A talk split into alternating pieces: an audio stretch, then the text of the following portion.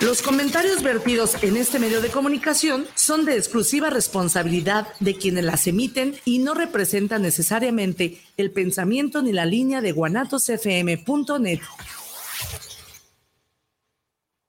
Bienvenidos a su programa Psicoradio, donde tratamos temas del día a día, sus problemáticas y sus posibles soluciones. Comenzamos.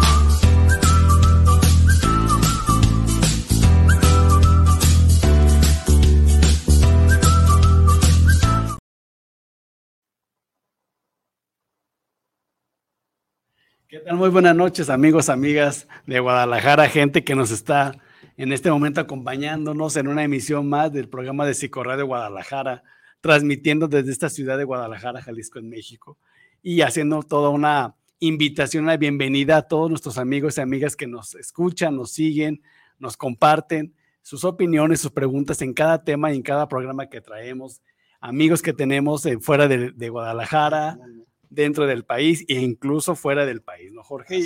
Su amigo Iván Ademar, médico psiquiatra, les da la más cordial bienvenida. Comparto micrófonos con amigo Jorge. Muchas gracias, Iván. Buenas noches, amigos. Su amigo, el psicólogo Jorge Palacios.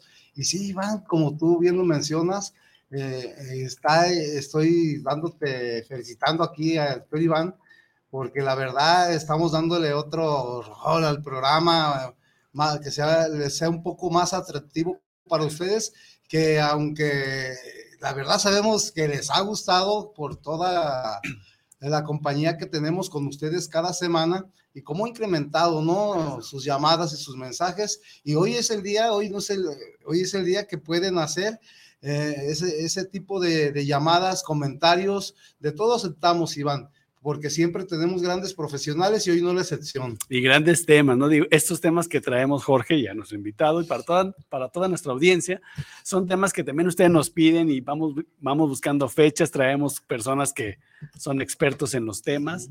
Y bueno, pues el día de hoy siempre haciéndoles la cordial bienvenida y, la, y recordatorio de cómo nos pueden conectar a partir de hoy. Recuerden, amigos, amigas, la señal directa de guanatosfm.net Ahí pueden encontrarnos como Psicorradio Guadalajara en este momento en vivo.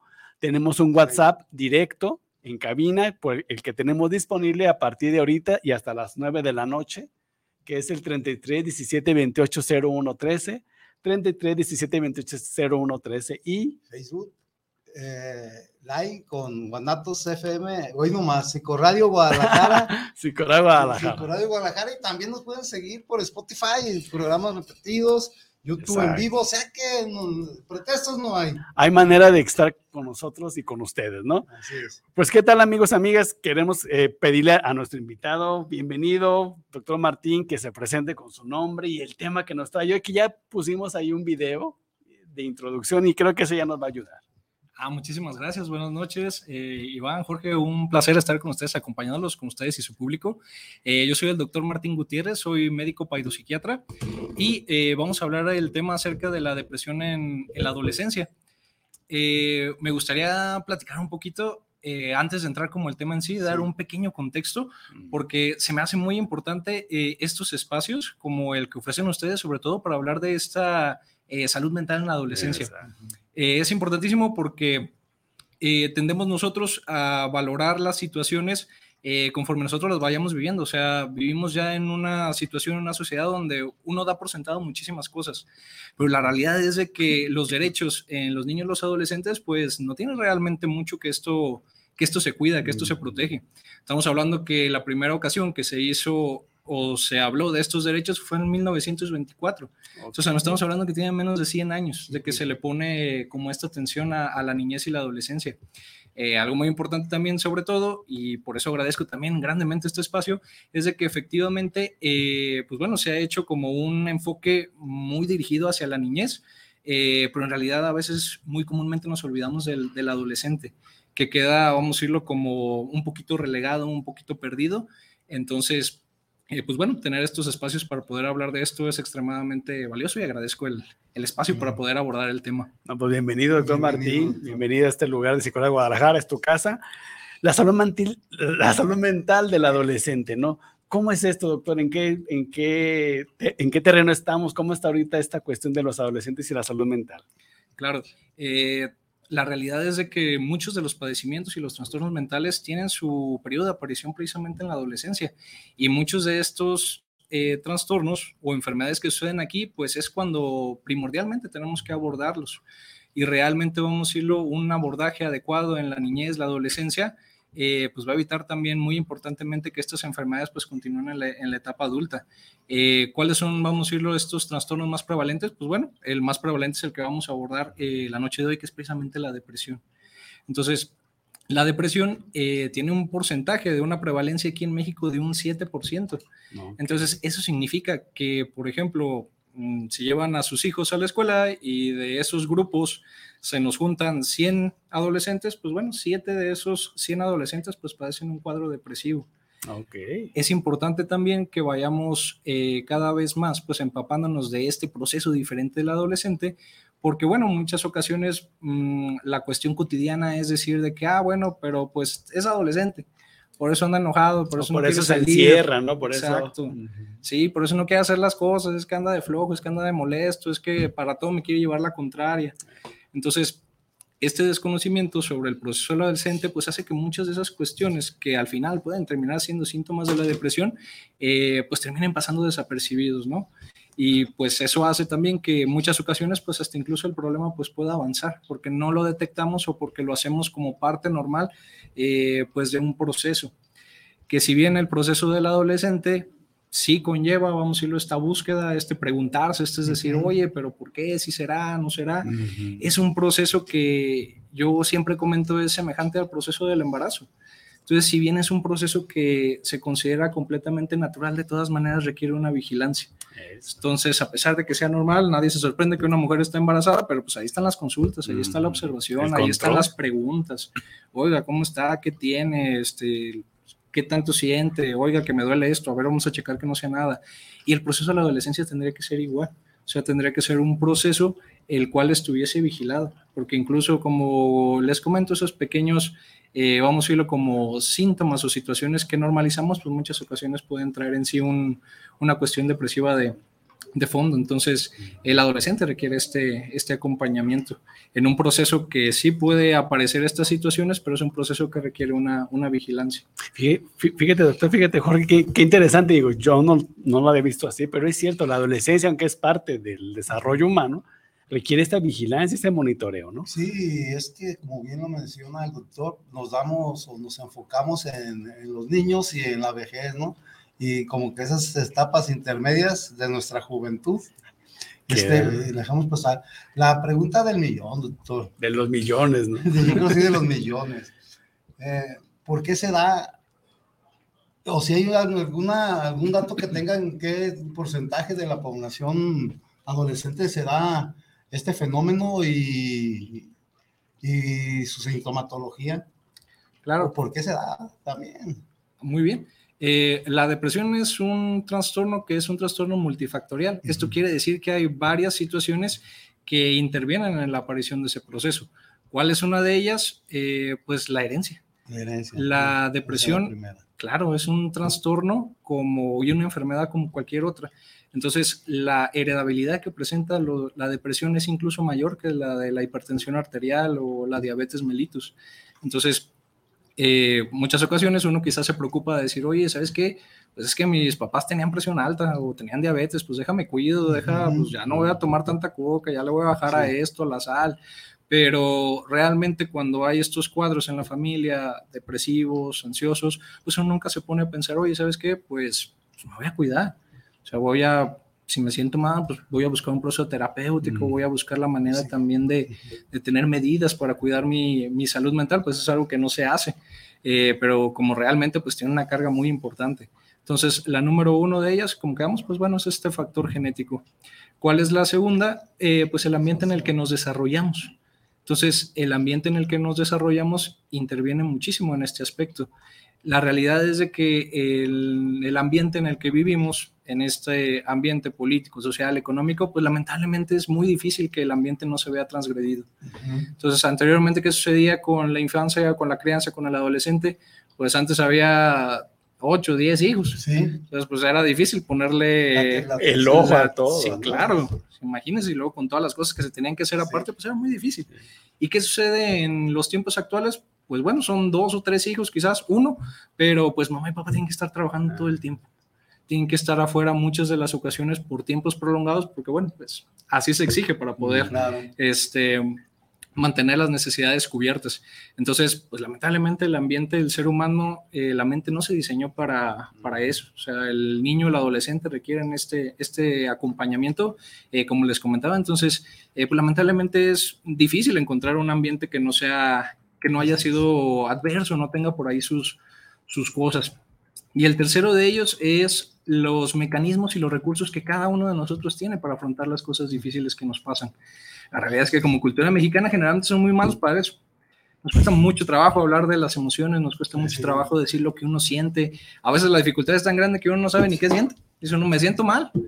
Pero pues mal no es una emoción. No sé decir si estoy triste, si estoy enojado, si estoy frustrado.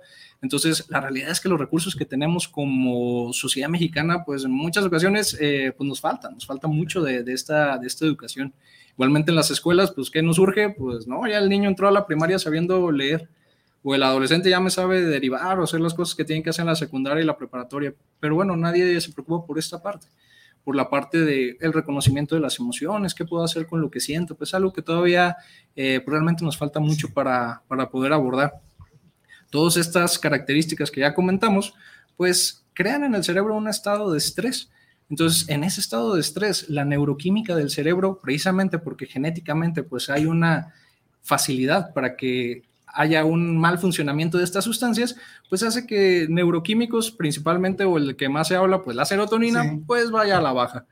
Entonces, esta precisamente explicación es muy importante para dar a entender que la depresión pues es una enfermedad como cualquier otra.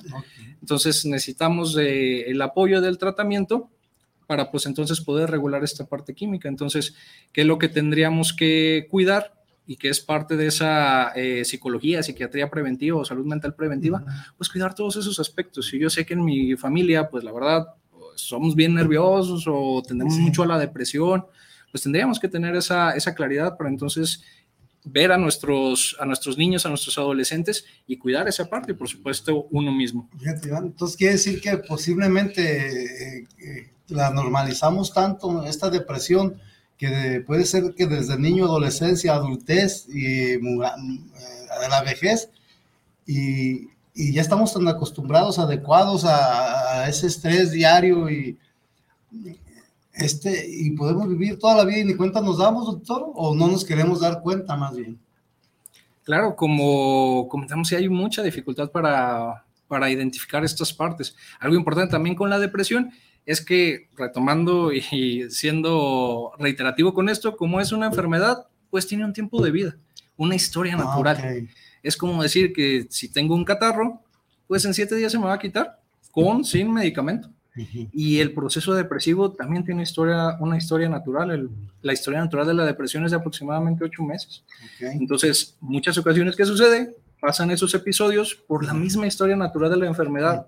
Se sale, pero pues está recayendo constantemente. Entonces es también una cuestión de por qué a veces se confunde un poquito esta parte de que, oye, pero pues yo estuve deprimido y yo pude solo.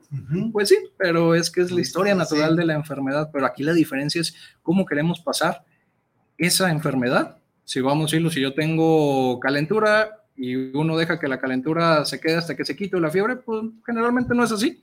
Entonces, esto tampoco debería ser así. Decir, ah, pues me espero hasta, que se me quite solo, hasta que me sienta mejor. Pues no, así como una fiebre motiva la búsqueda de atención médica, pues también estos síntomas de la depresión tuvieran que, que motivar la búsqueda de una atención. Eso precisamente, doctor, es lo, es lo que queremos preguntarte para nuestra audiencia. ¿Cómo empezar a diferenciar lo que es una adolescencia sana y normal ya de una depresión? ¿Qué avisos o qué síntomas en particular tenemos que identificar cuando ya esto es algo más, más enfermizo, ¿no? Sí, eh, el, vamos a decirlo, el síntoma más importante que se presenta en la depresión en los adolescentes es la irritabilidad. Entonces, eh, pues tenemos nuestro adolescente que constantemente está enojado. Y podemos notar esta irritabilidad hasta en las cosas más sencillas. Por ejemplo, puede bajar este, nuestro adolescente, oye, ¿no quieres un vaso de jugo? No, no quiero nada. Y dice no, ay Dios mío, pero nada más le ofrecí un vaso de jugo y ya se enojó. O ya me volteó la cara. Eso es esa irritabilidad. Y algo importante con esto es que los mismos adolescentes lo notan y son capaces de hacer esa introspección y decir, oye, ¿sabes qué? Pues la verdad solo me preguntó cómo estaba o solo me ofreció esto, pero siento que eso me va a servir la sangre. No me puedo controlar. Entonces, ese es uno de los datos más importantes que sucede en la irritabilidad, porque estamos también acostumbrados a, bueno, inmediatamente pensar en una depresión y pensar en tristeza. Y esto sucede pues más comúnmente en el adulto, pero en el adolescente, si bien sí podemos encontrar un adolescente eh, que se vea francamente triste, la realidad es de que lo más común es que esté constantemente irritado. Okay. Un dato también que es muy importante diferenciar para el proceso de la depresión del adolescente y que causa mucho conflicto eh, muchas ocasiones en la consulta con los padres es eh, algo que nosotros llamamos el afecto reactivo. Entonces, ¿eso qué quiere decir? Que cuando pasa algo que al adolescente le gusta, pues se pone muy contento. Entonces puede estar en la calle con los amigos y estar jijiji, jajaja, y riéndose y contando chistes. Y pensando que no tiene nada. Exacto, y nada más llega a la casa y pues ya sucede algún conflicto y se pone todo enojado y pues esa es la, la, tendencia, bueno, pero pues es que afuera anda como si nada, solamente está aquí enojado, pero eso tiene un nombre y eso es precisamente ese afecto reactivo que entonces las emociones reaccionan de manera muy importante a los eventos que van viviendo, entonces no, va, no hay por decirlo así, como esta estabilidad emocional, sino que precisamente pues pueden alternar en esta parte una irritabilidad, puede haber tristeza, puede haber alegría, dependiendo de lo, de lo que se exponga el adolescente. Pero esto es también, eh, como les comento, importantísimo porque sí genera mucho movimiento en, en los padres. Es decir, ¿sabes qué? Pues es que yo lo veo muy contento afuera, solamente aquí anda, anda de malas. Pero es parte también de una diferencia muy importante de lo que sucede en la depresión del, del adolescente. Y esta depresión, esta irritabilidad, doctor, ¿hasta qué punto puede, o con qué más acompaña, o hasta qué punto puede llegar? Claro. Entonces, esta irritabilidad puede venir acompañada también de alteraciones en el sueño. Entonces, podemos tener tanto un adolescente que me duerme mucho, que está despertándose extremadamente tarde, y tanto el adolescente que le cuesta mucho trabajo conciliar el sueño.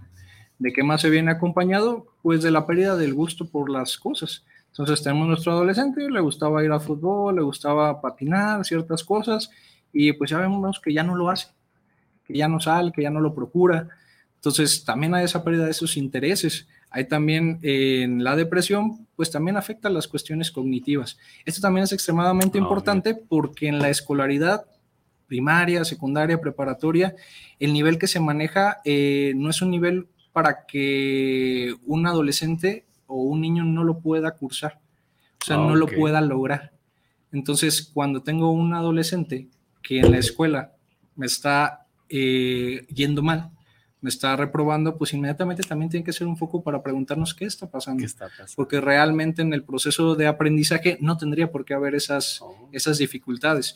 No solamente puede ser una depresión, pudiera ser alguna otra cosa, pero sí es un foco importante porque no tiene que haber este, no es normal un fracaso, un fracaso escolar. Ah, mira qué interesante. Precisamente, o sea, poder distinguir, ¿no, doctor? De, la, de lo que puede ser eh, nuestra etapa normal de adolescencia, de juventud, esos estados de ánimos cambiantes, eh, ponerle la debida atención, pero, tam- pero cuando, la, cuando la prevalencia se da ya, es muy con- constante o continua, es cuando hay que ponerle más énfasis o, o cualquier evento. Ok, y aquí lo que vamos, vamos a irlo la medida de dónde está la línea. Como es. exactamente, la línea, ¿no? De Muy bien. Que puede ser como normal, natural. Sí, claro. Tiene que ver en la disfunción que causa. Entonces, si esa irritabilidad está llevando a que mi adolescente eh, constantemente eh, esté peleando, que tenga, como platicamos, pues mal desempeño escolar, que llegue a violencia verbal, violencia física, por supuesto.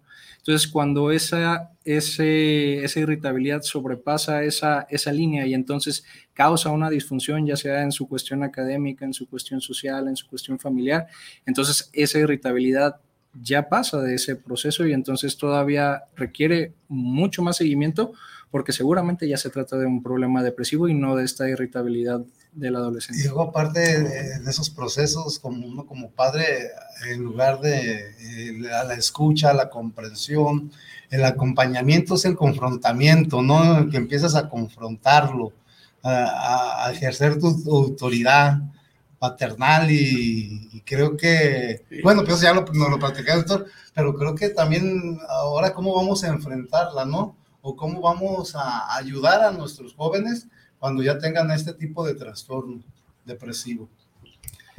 Algo importante para hacer en casa, pues es siempre estimular la parte de la comunicación. Es extremadamente importante en la, en la familia y lamentablemente es algo que en muchas ocasiones nos cuesta mucho trabajo. Claro.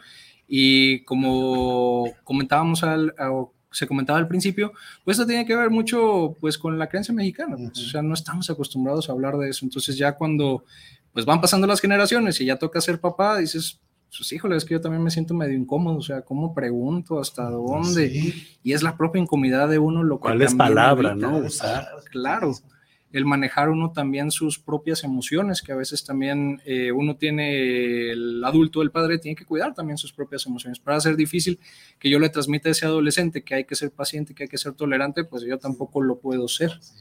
Entonces, tiene que uno que procurar esa parte y practicar mucho esta, esta comunicación. Algo muy importante también eh, para el público, para los padres que estén escuchando, personas que trabajen con adolescentes, eh, por el proceso del adolescente, eh, pues generalmente son muy cerrados.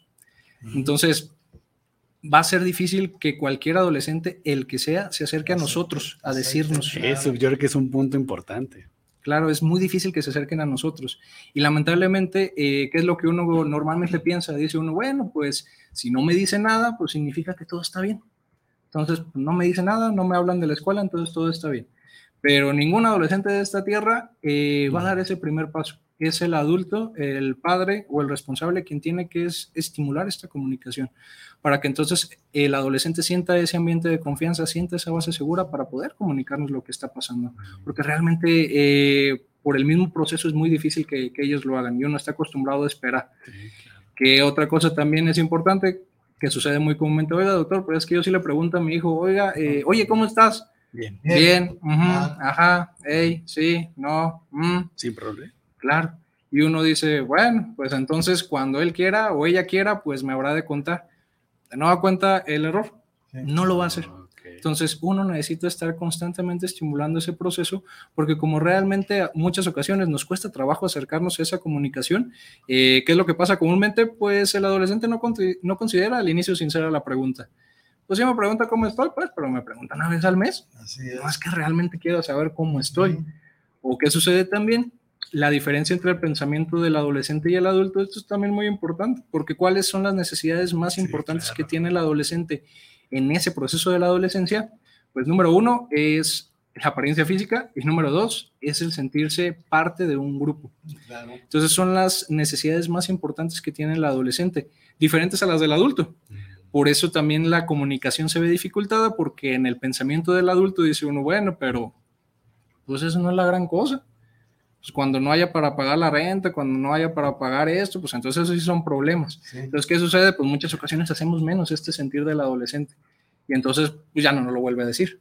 Entonces, por eso también es importante que comprendamos que el pensamiento es diferente y no se trata también muy comúnmente de que el adolescente sea inmaduro, como muchas ocasiones lo, lo decimos, es que eres inmaduro. O muy infantil, ¿no? Exacto, que le falta madurez, pero la realidad es que no, es que tiene la madurez que tiene que tener para ese proceso. No le podemos pedir que tenga la madurez eh, que tiene una persona adulta. Entonces, no es inmaduro, está en otra, en otra etapa diferente y hay que eh, comprender las necesidades diferentes de esa etapa, así como la niñez tiene necesidades diferentes, la adolescencia también.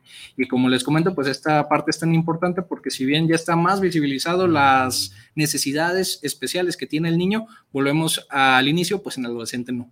Todo esto que platicamos pues es algo que no, que no se aborda, pues que no se hace ese énfasis y claro que sí tiene diferencias y claro que sí es importante eh, validar estas diferencias para que entonces podamos tener un acercamiento eh, mucho más adecuado a nuestros adolescentes.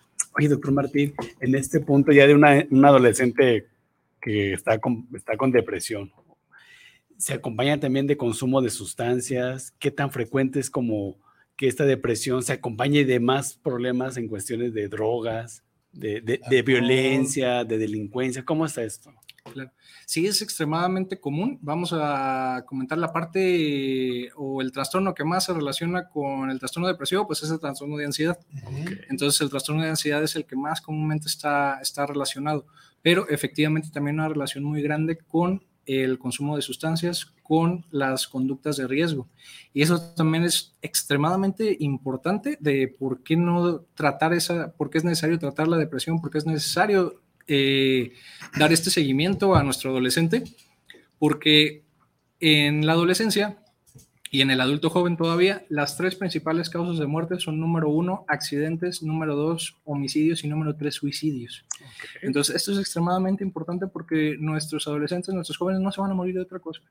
No se van a morir, no les va a dar un infarto, no les va a fallar el riñón, no se me va a morir de, de, eh, COVID, sí, de nada de eso. O sea, si en esta etapa corren el riesgo de morir de algo, Ah. Son esas tres cosas. Entonces, el suicidio, pues bueno, está bastante franco, bastante claro. es la consecuencia última de la depresión.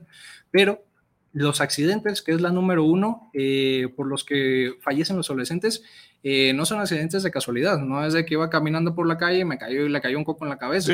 no, no, son esos accidentes, son esos accidentes porque entonces van en vehículos, van conduciendo a exceso de velocidad, sin prudencia, sin, por ejemplo, el casco, sin las medidas de seguridad, efectivamente también con el consumo de, sustancias. Y esos son los accidentes que, de los que fallecen nuestros adolescentes, que si somos eh, muy juiciosos, pues realmente pues no son tal cual accidentes, o sea, hay un acercamiento a estas, a estas cuestiones de riesgo. Y la segunda cuestión, los homicidios, pues tienen que ver con lo mismo, porque entonces hay una exposición a situaciones de, de, riesgo que la depresión, pues por supuesto, este, facilita. Junto con las sustancias, pues claro, por supuesto, muchas de estas cuestiones de sustancia, pues son las maneras en las que el adolescente, como ya comentamos en esos factores, pues haya para manejar sus emociones. Porque quiere calmar, ¿no? Claro. Algo. Sí, no, no, sé cómo hacerle, pero pues me echo una fumada a mi porrito y ya me siento bien. O me echo una cerveza y ya me siento bien. Híjole, doctor, aquí me da a pensar algo también. O sea, ¿qué tanto entonces? Porque hay frases, ¿no? Que dicen, eh, Dios los hace, solo se juntan y todo este tipo de cosas. Porque regularmente hay ese tipo de grupos, ¿no? De jóvenes, o sea, que están en ese riesgo continuo, que no, que no miden las consecuencias y hasta muchas veces nosotros lo normalizamos y decimos, es que son jóvenes y ahorita son así entonces, creo que es importante esto que señala que también de toda la sintomatología que nos dijo de esto, tomarlo muy, muy en cuenta, ¿no? Sí, y efectivamente el proceso adolescente, de nueva cuenta, pues tiene que ver con esa sensación de pertenencia.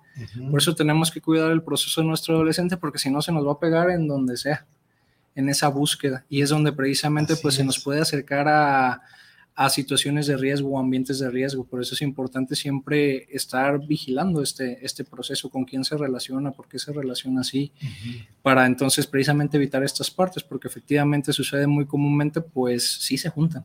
Sale y lamentablemente forman lazos en base al dolor. ¿Sí? sí, se forman estos, estos lazos en base al dolor y pues bueno, no es, la, no es lo ideal, pues que nuestras relaciones eh, se basen en una cuestión de ese estilo. Pues, es un tema muy, muy extenso porque eh, regularmente cuando sucede este tipo de, de relaciones de jóvenes, eh, los adultos, los padres, los cuidadores, siempre nos damos a la, tarea de, de minimizar y negar y decir, no te juntes porque ellos son así, son no te convienen, son viciosos, son malos, pero eso nos da pie muchas veces a, orillarlos a lo mismo, ¿no? Ellos, te, porque ellos se sienten ese medio de aceptación como usted lo menciona, doctor. Y la verdad sí creo que los padres debemos, o los cuidadores, tener mucho cuidado en esa forma de cómo relacionarnos, de cómo ver nuestros, los pensamientos sentimientos, que es algo muy importante, que es algo natural, que podemos expresarlo nosotros como padres como inicio, porque si de veras nosotros nos expresamos el cariño, el afecto que sentimos hacia nuestros hijos, nuestra familia, pues ellos no van a, no van a tomarlo de ejemplo, o sea, van, van, a, van a creer que es antinatural, ¿verdad, doctor? Tú comentabas, doctor, que es difícil, ¿no? El acercarse a un adolescente a comunicarse todos estos. ¿Cuál sería como una primera estrategia cuando el adolescente nos pone el primer bloqueo, ¿no? De no quiero que me preguntes. ¿Cuál sería como la primera estrategia para acercarnos? Obviamente en el sentido de comunicarse, pensando que es una de las primeras eh, formas de comprenderlos. Eh, primero hay que siempre tener una escucha activa con, el, con nuestro adolescente. ¿Qué significa esta escucha activa? Pues yo tengo que verlo a los ojos, tengo que estar al pendiente de lo que me dice, tengo que estar preguntando, porque en muchas ocasiones, y es importante también esto para el público que nos escucha, pues de nueva cuenta, comentamos que a veces el ambiente no es tan fácil porque entre tantas preocupaciones, entre tantas obligaciones, pues uno, pues sí, platícame en lo que termino de hacer la comida, en lo que le termino de contestar a, acá al jefe, y pues que dice, ah, pues no me está haciendo caso, pues ya me voy. Ni me pelas, ¿no? Entonces, desde esa primera comunicación que nos acercamos, tiene que ser esta comunicación con esta escucha activa, para que entonces sea muchísimo más fácil que se sienta esa, esa confianza. Ya intentamos esta comunicación eh, esta comunicación y entonces resulta que pues, nos dice, ¿sabes qué? No, este, no, ahorita no.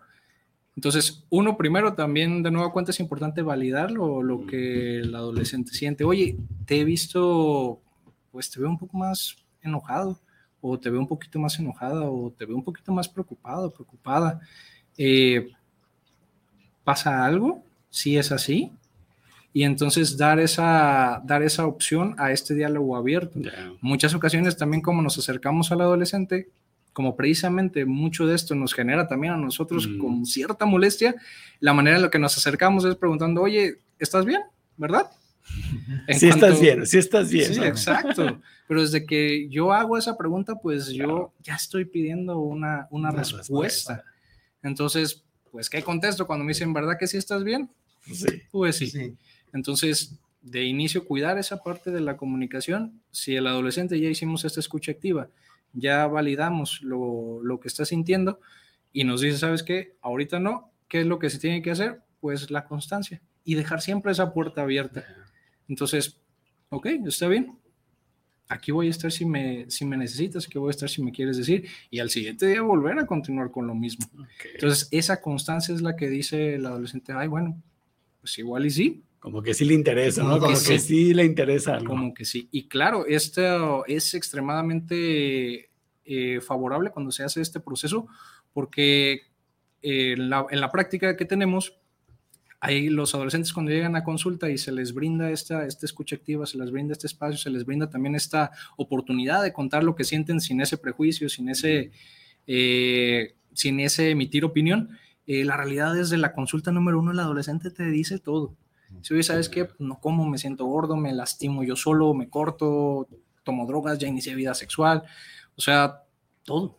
Y es la primerita vez que nos estamos viendo. Y cuando, no, cuando eso no lo hacen con los papás. Sí, efectivamente. pero pues eh, acá cuando vas con el psiquiatra y el psicólogo hay una cosa importante, no se juzga. Y esa es algo importante que, pues acompañado con lo que decía el doctor, de esa escucha activa, de esa comunicación, es una de, las estrategias, creo yo, importantes, el no juzgarlos para que pueda haber ese acercamiento. Pues digo, realmente ofrecerles un espacio seguro, protegido, pues para la expresión de lo que piensan y sienten, ¿no? Amigos, amigas, pues recordándoles, estamos hablando de depresión en el adolescente con el doctor Martín Gutiérrez, paidopsiquiatra. Eh, vamos a pedirles que pasamos a un corte comercial y regresamos aquí con el doctor y con Jorge. Así es. Volvemos.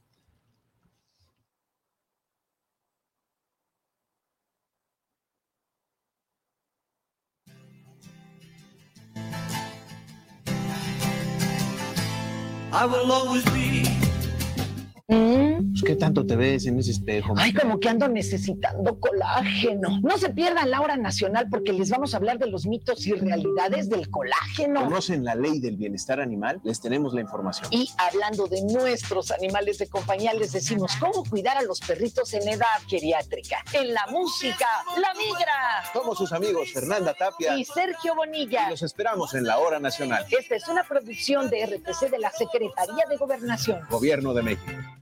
¿Te gustaría estudiar un diplomado en métodos alternos y solución de conflictos? Te invitamos a cursarlo. Es completamente en línea. Comunícate al 3 veces 3 80 96 264, avalado por el Instituto de Justicia Alternativa. Puedes certificarte como mediador o mediadora. ¿Te gusta el terror? Inscríbete a la mejor plataforma de streaming desde 59 pesos mensuales o 2.99 dólares por mes. Entra a https dos puntos diagonal diagonal umbra.stream y disfruta del mejor mundo del terror.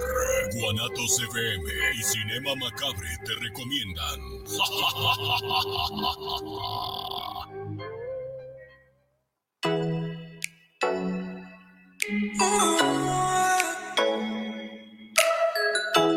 Les invitamos a escuchar su programa Entre Amigas y un Café, todos los sábados a las 8 de la mañana con sus amigas Amale y Lorena, donde trataremos diversos temas de psicología, tanatología y del acontecer diario. Recuerda, sábado a las 8 de la mañana por esta señal de guanatosfm.net y por nuestra fanpage Guanatos FM Network. Te invitamos todos los sábados en punto de las 8 de la noche en tu programa Movimiento de Dementes, donde tendremos a grandes invitados donde juntos aprenderemos en la señal de Guanatos FM. Este año ya no hay cambio de horario de verano. Gracias a la nueva ley de los usos horarios, aprobada en octubre de 2022, se eliminó el horario de verano en la República Mexicana. Recuerda, a partir de esta fecha continuaremos con el horario habitual, a excepción del estado de Baja California y los municipios de la zona fronteriza de Coahuila, Nuevo León, Tamaulipas y Chihuahua que inician su horario estacional el 12 de marzo. Consulta más información en los medios oficiales de tu entidad. Secretaría de Energía. Gobierno de México.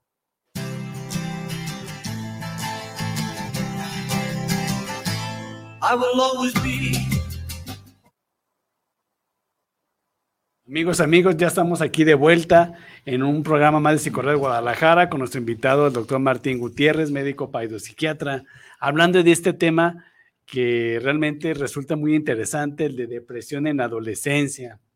Aquí también compartiendo micrófonos con mi amigo Jorge Palacios.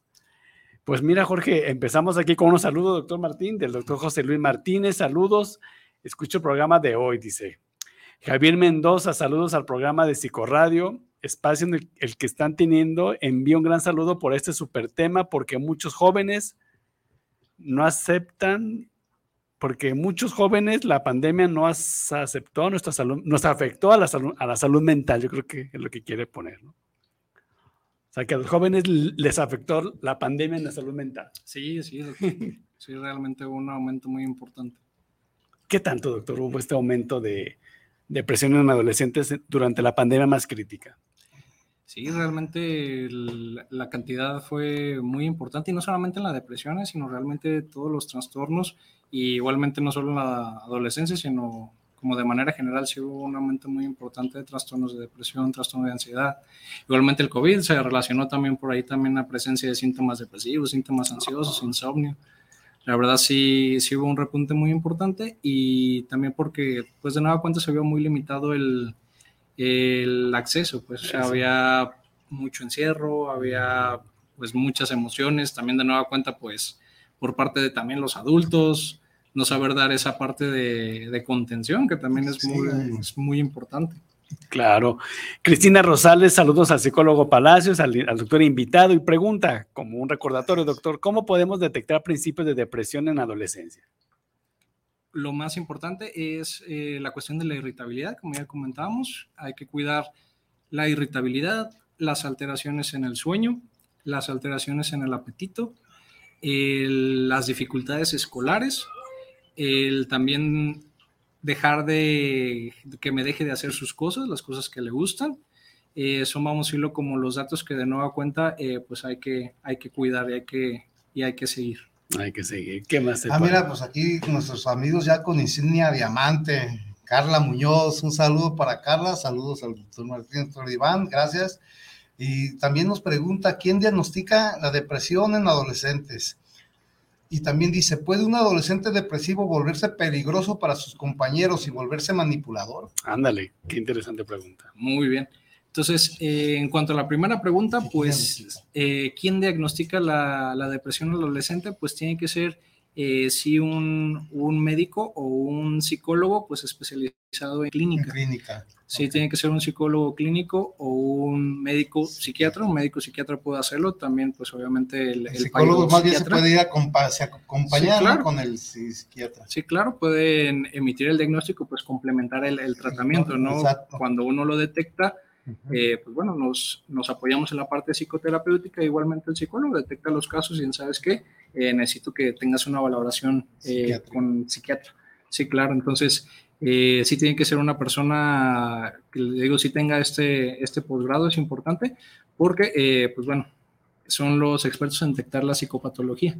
Entonces sí tiene que ser una, una persona con ese estudio para que sea, vamos a decir, un diagnóstico confiable. Eso, confiable. Claro. Eh, decía este que eh, en adolescentes puede un adolescente depresivo volverse peligroso para sus compañeros o volverse manipulador. Ok. Generalmente en las cuestiones eh, de depresión, mm, la inmensa mayoría de la agresión va dirigida hacia el propio adolescente, en la inmensa mayoría de los casos. Habrá algunos casos, eh, vamos a decirlo, los más intensos, donde esa agresividad pues empieza a expresarse a, externamente pero eh, realmente es lo, lo, que menos sucede. Y de cualquier manera, por eso es importante, como hemos estado hablando durante el programa, eh, de tener esa atención y ese seguimiento del adolescente para que precisamente, pues bueno, en cuanto detectemos estas partes, podamos prontamente acercarnos, brindar el, el, apoyo para que entonces, pues bueno, nada de eso suceda. En cuanto a la última pregunta, ¿en qué tanto esta cuestión puede caer en una, en una cuestión de manipulación? Eh, no, es una, no es una cuestión manipulatoria, es una cuestión eh, de nueva cuenta, pues, de expresar un malestar. Y la pregunta, o vamos a decirlo como el pensamiento, porque en algunas ocasiones dice, doctor, pero pues es que si no me dices y si no me haces esto, pues entonces eh, yo me voy a hacer esto. La idea aquí es, ¿qué, qué pocos recursos le hemos brindado a ese adolescente para que entonces la única manera que tenga de expresar un malestar tenga que ser de esa manera.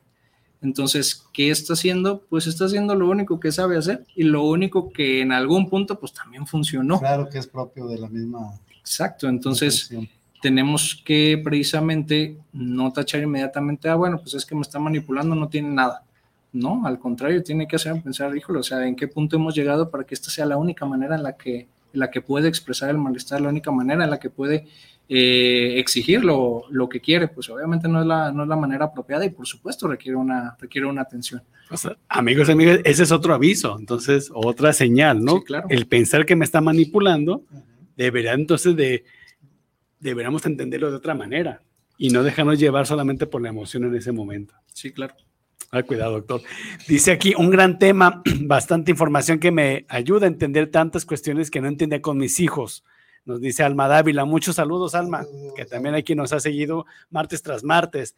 María de Jesús dice, me encanta la escucha activa. Es una habilidad que todos deberíamos tener. Muy interesante. ¿Cómo, cómo promover o cómo facilitar esta escucha activa, doctor?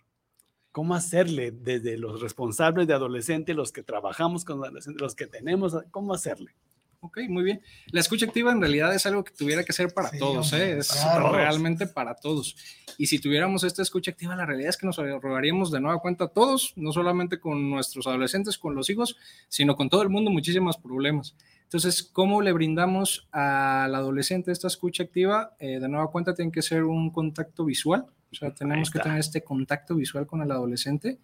Tenemos cómo facilita esta parte eh, o cómo también se favorece pues haciendo, preguntando aclaraciones, ¿sale? O sea, si me dicen, oye, ¿sabes qué? Es que pues me siento mal porque pasó no sé qué cosa. Oye, pero a ver, no entendí bien, ¿sí me dijiste esto? ¿Sí te entendí bien? Entonces, en ese momento la persona o cualquiera, el adolescente dice, ah, ok, sí me está escuchando. Ah, no, pues es que no, fue así, fulanita le dijo a Menganito. Ah, pero en la parte del adolescente, en cualquier persona dice, ah, ok, sí, sí me está escuchando. Entonces tiene que ser una escucha de nueva cuenta, un contacto visual. Tiene que ser una escucha en la que haya un intercambio de esas, de esas ideas. Tenemos que sí darnos ese tiempecito para decir, ¿sabes qué? Ahorita vamos a platicar. Entonces en ese momento, pues vamos a dejar eh, por un lado el celular, vamos a dejar por un lado lo, lo, que estemos haciendo y ahorita nos vamos a, a sentar a eso. Entonces, el dar esos pequeños espacios, que también es importante, volvemos a lo mismo, lamentablemente por la cuestión, eh, en ocasiones de las obligaciones, pues dices, híjole, o sea, a veces no hay tanto tiempo, no se requiere tanto tiempo para hacer esta, para hacer esta escucha y tener estas, eh, estos intercambios tan significativos.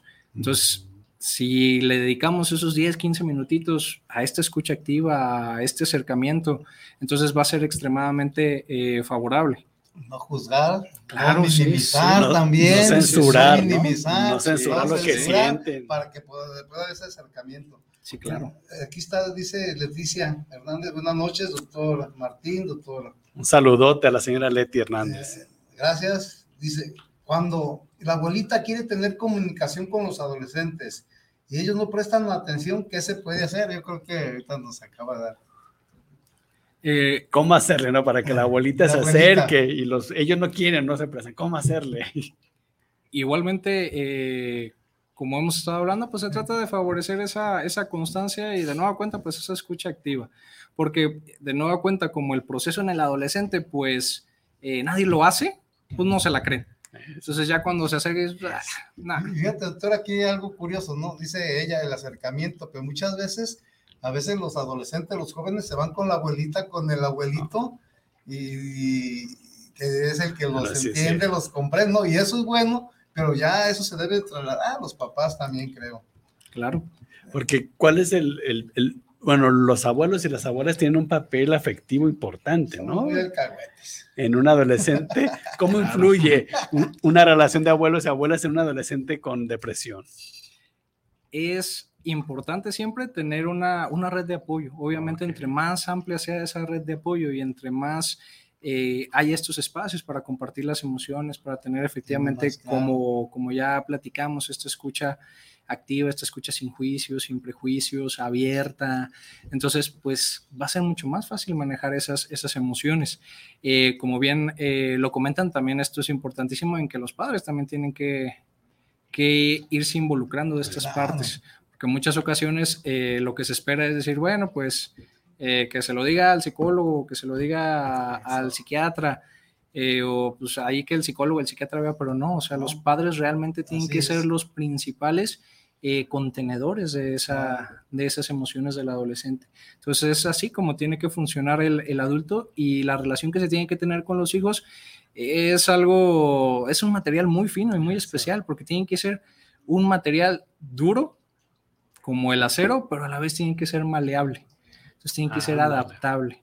Entonces, eso es lo que tenemos que buscar, o sea, hacer este apoyo firme pero a la vez ser este apoyo maleable, este apoyo que se adapta. Y, estas redes de apoyo pues son muy importantes, ¿no? ¿Cuántos si la abuelita sabe y, oye, tú como, como hijo, digo, yo creo que tú estás en este aspecto que ver que le pongas más atención, ¿no? Que se oye, ¿no? Es bueno, como dices, entre más redes de apoyo tengamos es mejor. Claro. Mimi Sánchez, una gran amiga con la que yo trabajé hace varios años. Mimi, un saludote hasta Colotlán, Jalisco. Saludos, Mimi. También Jesús Quevedo. Quevedo. Quevedo, ¿verdad? Bueno, Quevedo, sí. Quevedo también me manda muchos saludos. Oye, doctor, esto de la, la relación de suicidio y, y- y depresión, ¿se puede prevenir? Sí, sí, sí, claro. Es muy importante porque el suicidio es algo que podemos prevenir precisamente con un tratamiento oportuno. Muchas ocasiones eh, sucede que realmente pues no, como hemos hablado durante el programa, pues muchas ocasiones ahí están esos, esas pedidas de ayuda. Entonces, inclusive esas partes, cuando nuestro adolescente también se acerca, nos dice, ¿sabes qué? Pues es que yo ya no le hallo chiste a nada, la verdad, pues yo ya no sé qué hago aquí. Esas pequeñas cosas son esos pedidos de ayuda que uno también inmediatamente tiene que, tiene que captar. ¿Sale? A veces te- tenemos esta idea de que, bueno, la persona que comete el suicidio, pues no le dice a nadie, nomás lo hace. Pero la realidad es que no es así. O sea, hay una pedida de ayuda muy, muy importante. Entonces, es, tenemos que estar siempre al pendiente de, de esos comentarios para inmediatamente captarlos y tener un, un tratamiento oportuno, tanto en la parte eh, psicoterapéutica como en la parte eh, farmacológica. Claro. Sí, porque realmente estos comentarios o esto que nos puede decir los adolescentes, pues son, como usted dice, auxilios que están pidiendo, ¿no? Nos están pidiendo una, una ayuda a los adultos. Y igualmente con todos esos comportamientos, ya quedamos con ese comportamiento irritable, con ese estar en contra de todo, eh, le digo, muchas ocasiones también son esa, son esa pedida, ¿sabes? Que es que no me siento bien. Hoy me estoy peleando con todos, pues es que pues quiero que, que me ayuden. Sí, claro. Algo más que hay No, por allá. Nada más aquí, saludos a un primo de Zamora. Ah, de Zamora, mire, doctor, allá. sí. De Zamora. Sí, sí, sí, soy de Zamora, Michoacán, Allá- paisano. Allá está Juan Manuel Valadez Pérez, Juan Manuel. Pues eh, digo, eh, realmente, doctor, nomás déjeme checar esta Estamos última. viendo, te dijimos que a veces nos tenemos, ah, sí ponemos atención, ¿eh? Sí, claro. No, lo que pasa es que tenemos que estar checando aquí Sí, varias cosas. sí, sí, ¿no? sí. Pero ya estamos aquí. No, pues digo, realmente los, los, los saludos son, son por el programa, por el tema. ¿Qué, qué nos puede como recomendar en cuanto a tratamientos o qué tratamientos se, se ofertan para un adolescente con depresión? Este también es un tema muy importante que sí requiere este, que tengamos información.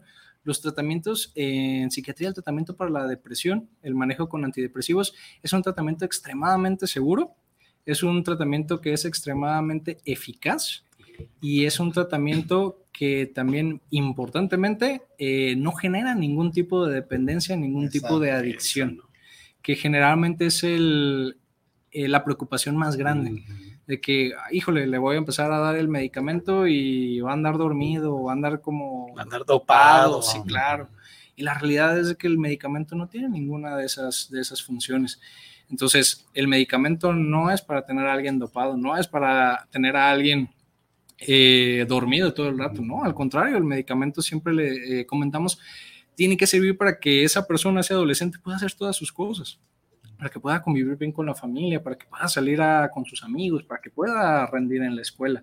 Para eso es el tratamiento farmacológico y no tiene absolutamente eh, nada que ver con una dependencia, con una adicción como usualmente se, se, se piensa. Entonces, realmente no pasa nada de eso y es importante que, que tengan este, este tratamiento, como les digo, extremadamente seguro y extremadamente eficaz. Eso, ¿no? Fi- Finalmente se trata de recuperar la quitar salud mental y quitar los tabúes y Eh, mitos. Primero los tabú, ¿no? De que, como decía ahorita, si vas con el, este, con el psicólogo, psicóloga, y te deriva, te dice, pues te vas a derivar con un psiquiatra. Ay, te dijo, no, pero ¿por qué? Entonces, o sea, quitarse es algo natural, como en la charla lo comentaste muy bien, doctor. Este es una enfermedad como cualquiera que se trata, que tiene su tratamiento, tiene su, su cura, su prevalencia o no Su fue la historia. palabra, su historia. Sí. Oye, doctor, ¿en algún momento un, un adolescente con depresión puede internarse en algún hospital por, por alguna con al- algo en particular? Sí. El dato para que un paciente o un adolescente esté internado, pues es ante la presencia de una ideación suicida importante o en muchas ocasiones eh, lo que sucede lamentablemente, pues bueno, es cuando ya hubo el, el intento. Entonces es cuando tenemos que recurrir al medio hospitalario para brindar esa contención. Como platicamos muchas, eh, como hemos estado platicando en muchas ocasiones, pues sí falta ese aprendizaje sobre cómo dar esa contención emocional y entonces en el hospital, de una manera, vamos a decirlo, un entrenamiento intensivo, tanto para el adolescente como para el familiar, entrenarlos en esas medidas de, de contención, para que entonces podamos salvaguardar la, la vida. La vida. Sí. Porque también este tema de hospitalizar a un adolescente en, en, una unidad psiquiátrica o no psiquiátrica también puede ser motivo de muchos mitos y de muchos miedos, ¿no? Que hay que también favorecer en el sentido de aclararlos. Claro.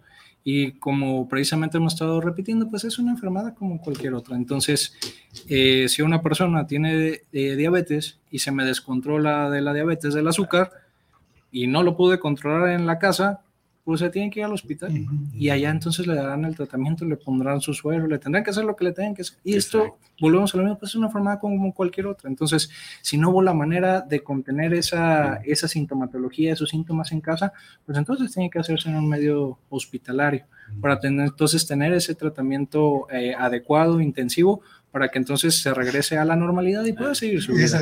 perdón, me da así risita, porque cuando la diabetes, un hipertenso, llega a un hospital, pues sí, era los familiares y conocidos amigos van y, ay, ¿cómo te fue? Y te van y te visitan y todo, y te dan hasta recomendaciones de remedios y lo que sea.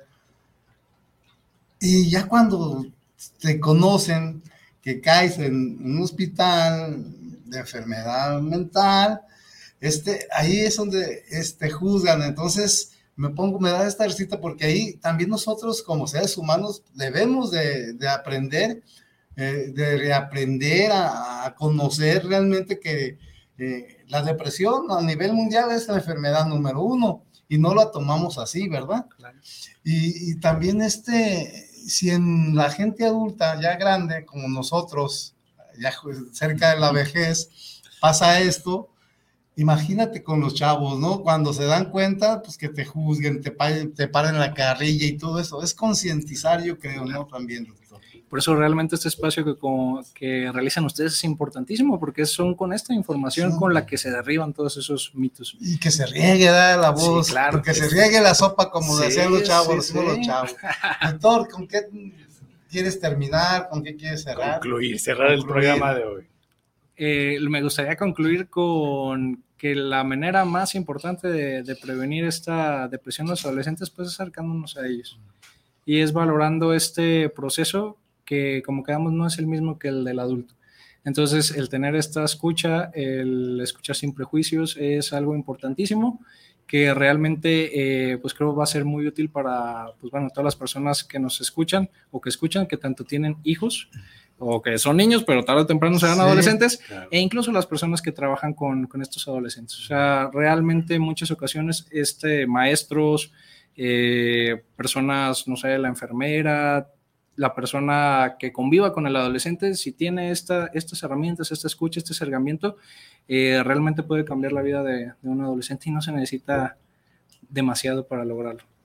Doctor, eh, por último, yo creo que nos faltó preguntarte algo. Tú con, en tu profesión profesional, este, eh, psiquiatría, ¿hasta qué edad tú tratas esta enfermedad? ¿Hasta qué edad de, de adolescencia o adultez? Ya, no sé. Ok.